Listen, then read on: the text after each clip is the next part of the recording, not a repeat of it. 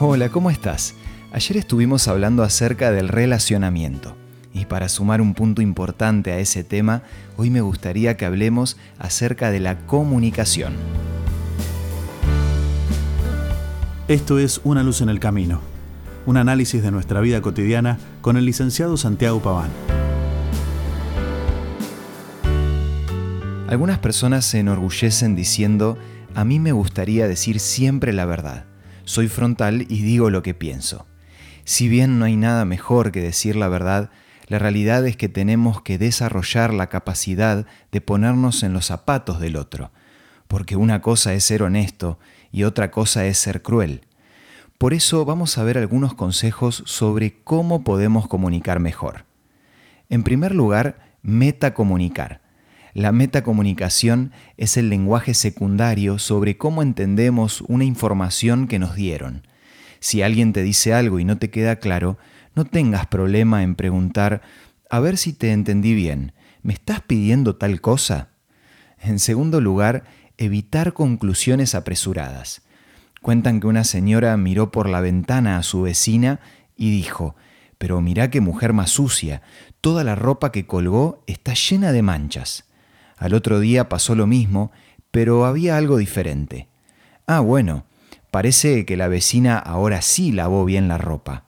No, querida, le dijo el marido, hoy estuve limpiando los vidrios de nuestra ventana. Nunca está de más esperar y tomarse un tiempo para no sacar conclusiones apresuradas y además evaluar nuestros propios prejuicios. En tercer lugar, prestar atención a lo no verbal no solo tenemos que cuidar las palabras que usamos, sino también el lenguaje no verbal, o sea, el tono con que hablamos, la forma en que saludamos o también la manera en que miramos. Otro punto importante es compartir para persuadir. Hay personas que dicen, a mí me gusta convencer a los demás, soy luchador por naturaleza. Defender los puntos de vista muchas veces es bueno, pero presionar al otro para que piense como nosotros es una muestra de poca empatía.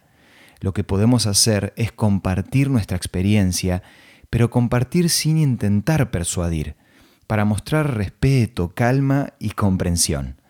Además, tenemos que aprender a expresar lo que queremos sin quejarnos ni reprochar. Por ejemplo, en lugar de decir nunca me llamas, podemos decir me gustaría que me llames más seguido. El último consejo está auspiciado por Salomón, porque en Proverbios 18:13 escribió, es vergonzoso y necio responder antes de escuchar. La mayoría de los problemas se podrían resolver si ponemos en práctica este consejo. Si discutiste con alguien y estás lastimado o lastimada, ya es tiempo de arreglar las cosas. Con la ayuda de Dios, y poniendo en práctica una buena comunicación, seguramente todo se va a solucionar. Como en cada día, quiero ofrecerte la revista Sentimientos, que podés solicitar de manera gratuita a nuestros puntos de contacto. Envíanos un WhatsApp al 1162 26 1229 o búscanos en Facebook como Una Luz en el Camino. La revista Sentimientos te va a ayudar a comunicarte mejor un día a la vez. Esto fue Una luz en el camino.